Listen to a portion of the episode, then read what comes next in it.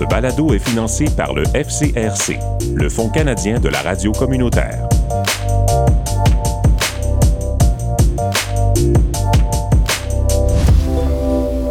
Bonjour et bienvenue à CFRH 88.1 106.7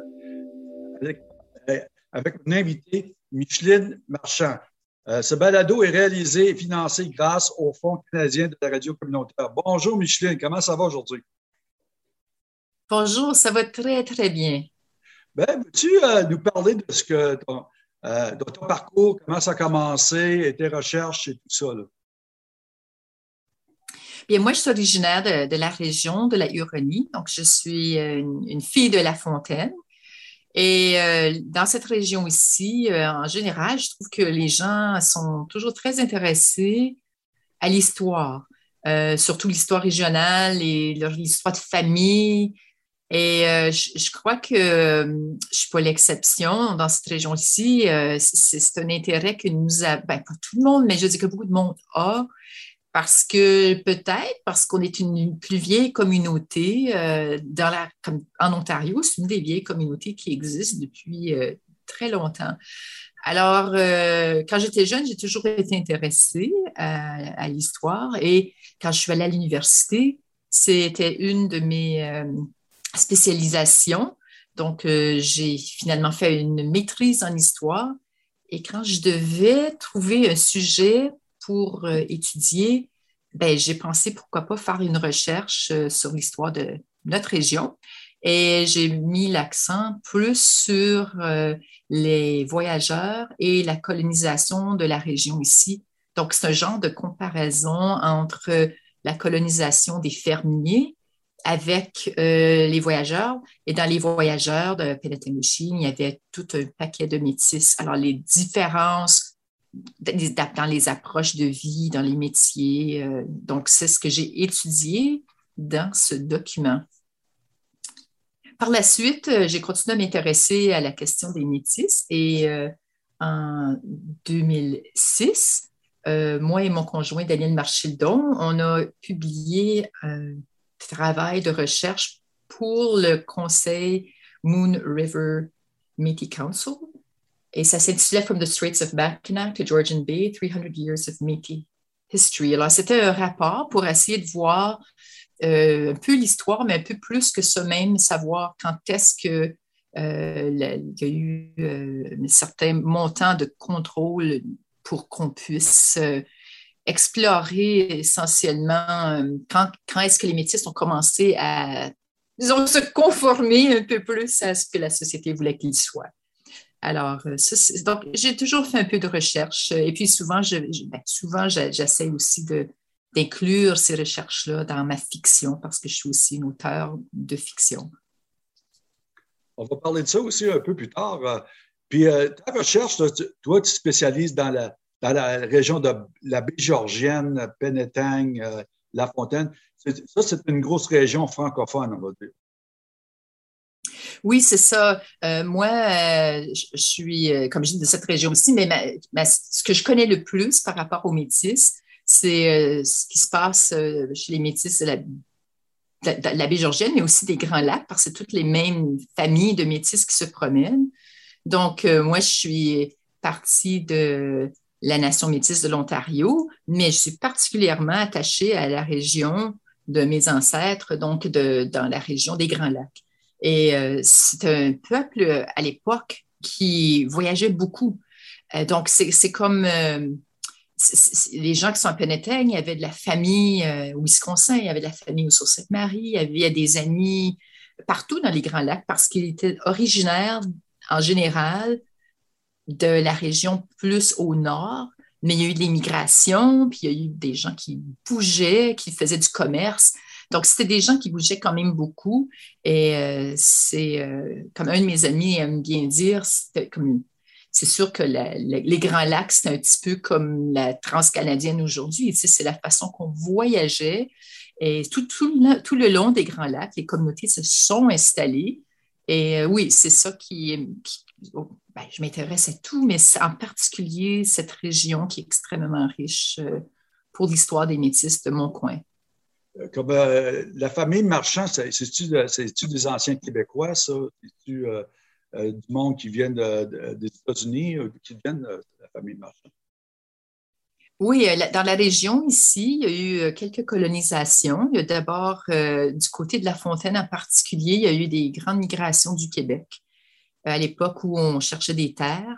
Donc, il y avait un prêtre qui était Ahmad Shadeh, qui était à Penetanguishene et qui desservait les Métis, entre autres, et euh, qui est retourné chez lui et qui a fait un peu de propagande euh, migratoire.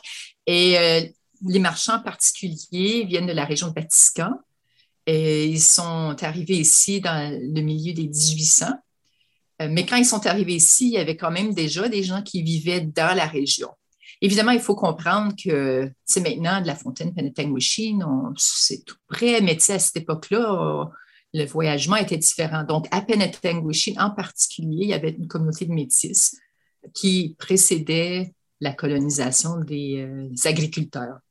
Donc, dans ma famille, les, marchands sont des agriculteurs et dans mes ancêtres, il y en a un qui a marié une, femme qui était métisse, une Madame Dusson, et euh, c'est comme ça que des liens se font entre les communautés.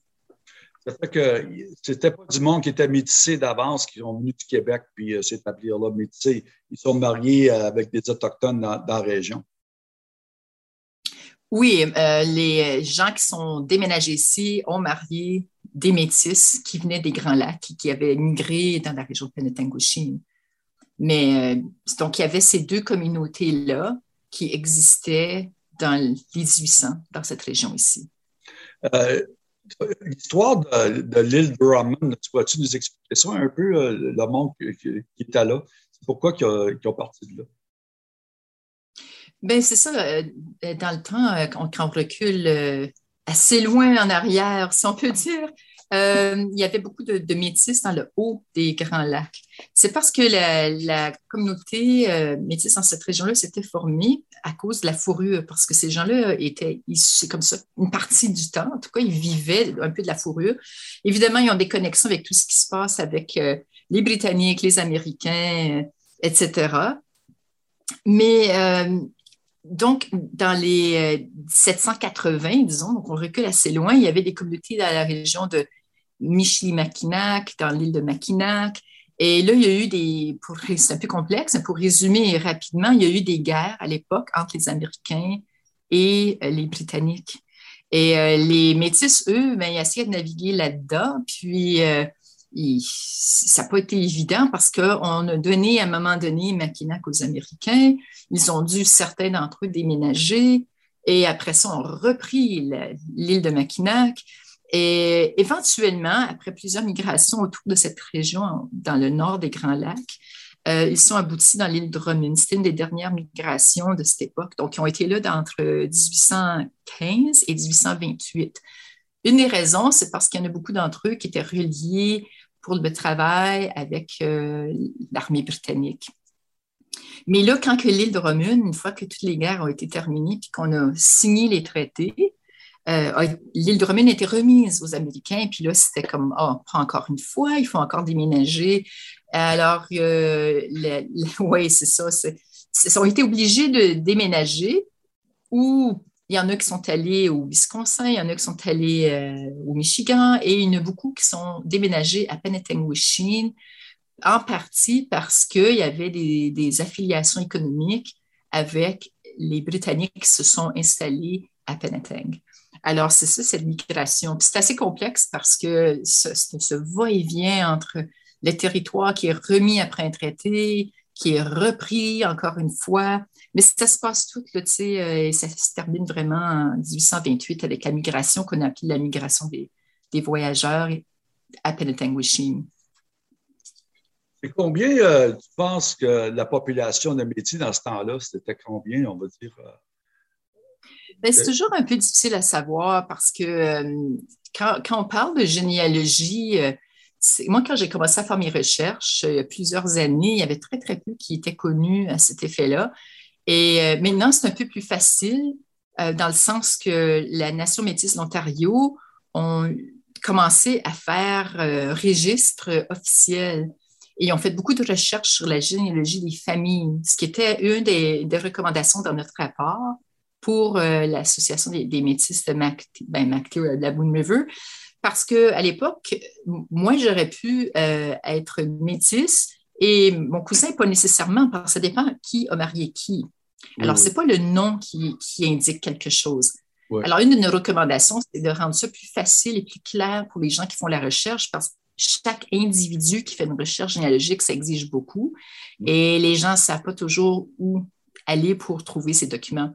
Alors, la Nation métisse de l'Ontario a fait beaucoup de travail pour établir un registre officiel où on vérifie de façon très rigoureuse euh, les, euh, les, racines ou l'identité des gens.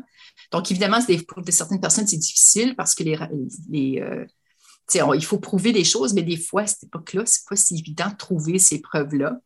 Mais estimer combien, pour répondre à votre question, combien de personnes, c'est en flux, c'est très euh, changeant.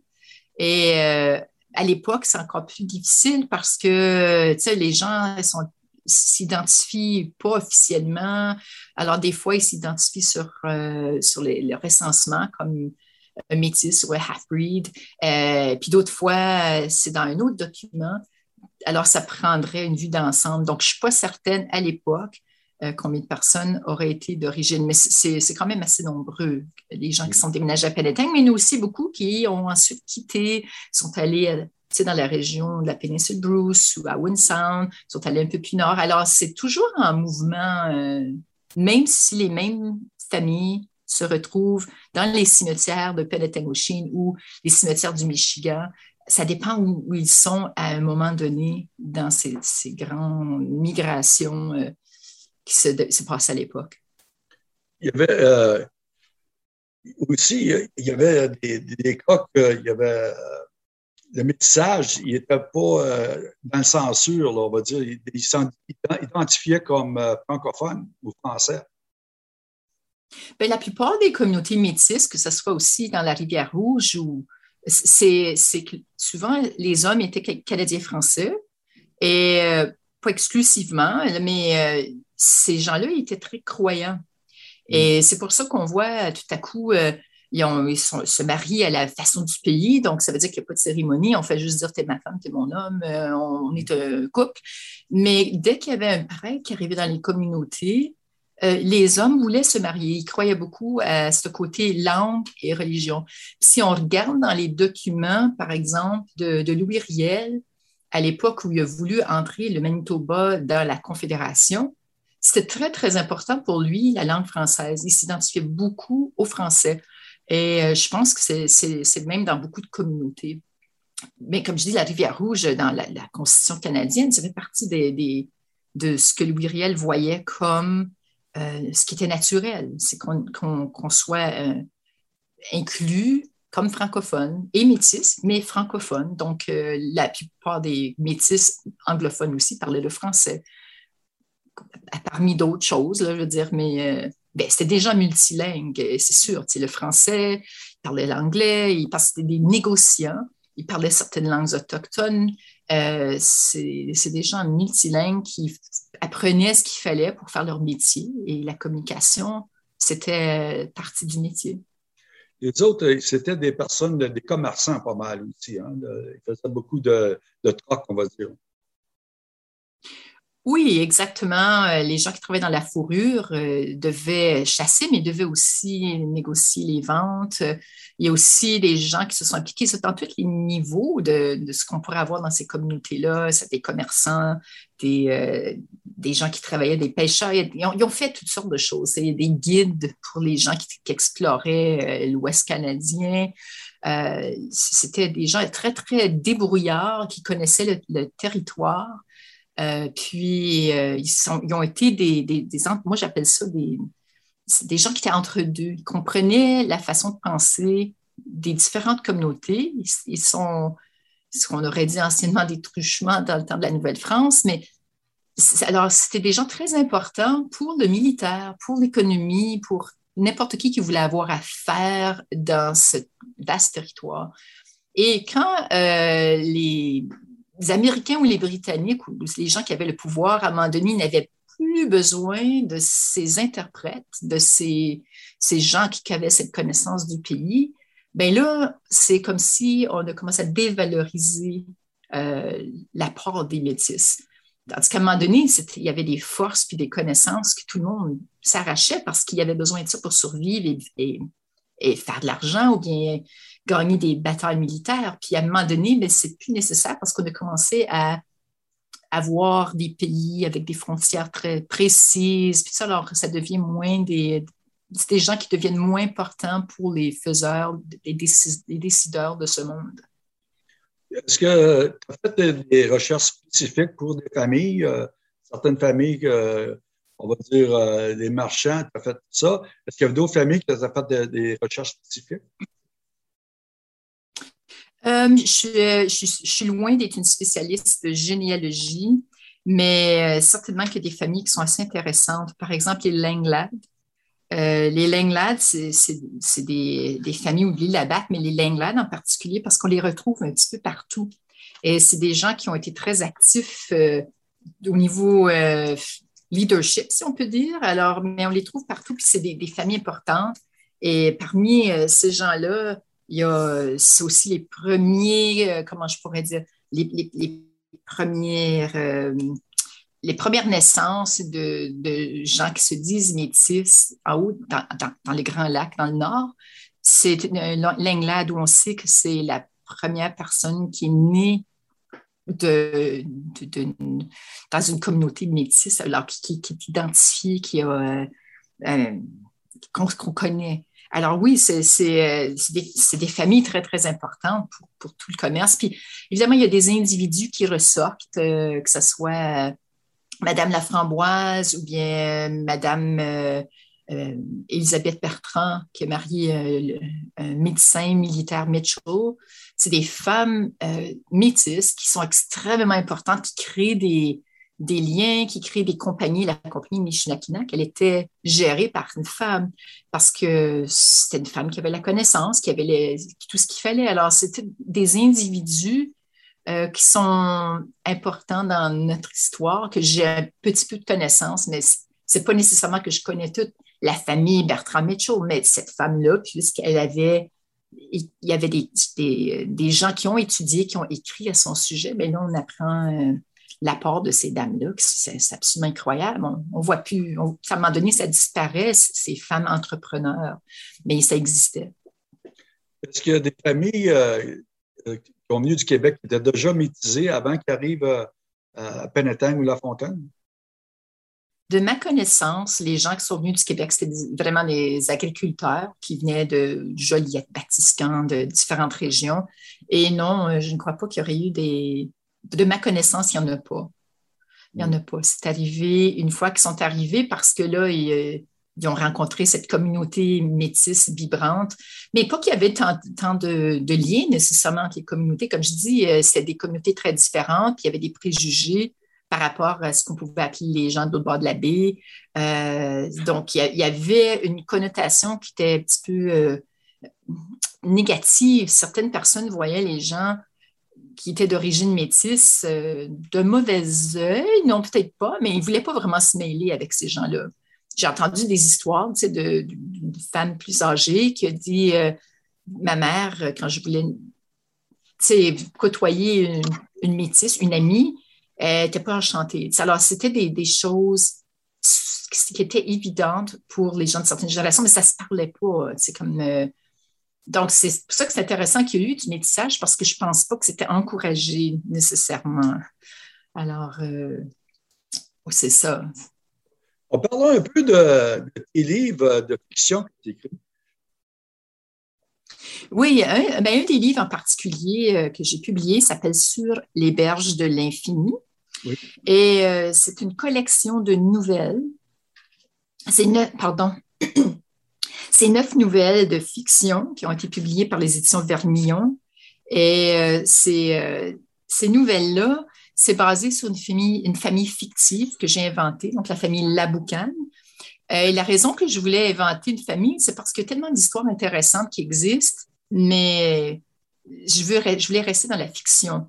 Alors, les neuf histoires sont toutes basées sur des, un événement qui a eu lieu et ça suit euh, la famille Laboucan à partir de Michelimackinac jusque dans un temps contemporain dans la région de Penetanguishene. Alors, ça touche des thèmes, par exemple, à un moment donné, dans les premières histoires, tu as, une communauté métisse, tu as les Britanniques qui veulent euh, déménager dans l'île de Mackinac pour des questions de défense. Mais pour attirer les métis-là, euh, ils ont décidé, on va déménager l'église, comme ça ils vont suivre un petit peu ce qui a été fait. Alors c'est toute une histoire par rapport à ce déménagement-là.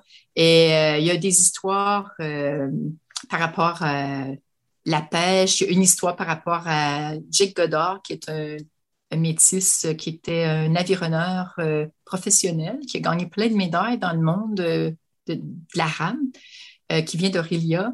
Et là, je l'ai placé de façon fictive me semble, parce qu'il y avait là des compétitions de, de, de rame dans des événements. Puis, donc, c'est une histoire où lui arrive là de façon clandestine, pas clandestine, mais il y a quelqu'un qui l'approche pour euh, le représenter contre ces métis qui sont toujours en train de gagner les compétitions. Et à la fin, il gagne, évidemment, il gagne. C'est un, compétitionneur professionnel, puis les autres sont en train de le regarder, puis c'est qui ce gars-là? Ah, non, ils vont gagner, c'est un homme fort, il est habile. Et il gagne de justesse, mais après, ils apprennent que lui aussi est métis. Alors, euh, c'est des histoires euh, parfois plus sérieuses, parfois moins sérieuses, mais qui font en sorte que quelqu'un qui le lit peut suivre cette famille et suivre euh, les déménagements, par exemple, dans Mackinac, dans l'île Drummond, avec des vrais événements. Et euh, on voit un peu comment les gens vivaient, mais sans que ce soit l'histoire d'une personne en particulier. Alors, je me suis euh, amusée à trouver ces histoires qui sont un petit peu cocasses ou un peu particulières, qui touchent certaines, certains de nos personnages réels pour ensuite faire en sorte que les gens qui lisent ont une petite idée de l'évolution potentielle d'une famille qui aurait vécu dans les Grands Lacs. Là, tu, vas avoir un livre qui va sortir au mois de septembre, euh, ce mois-ci, là?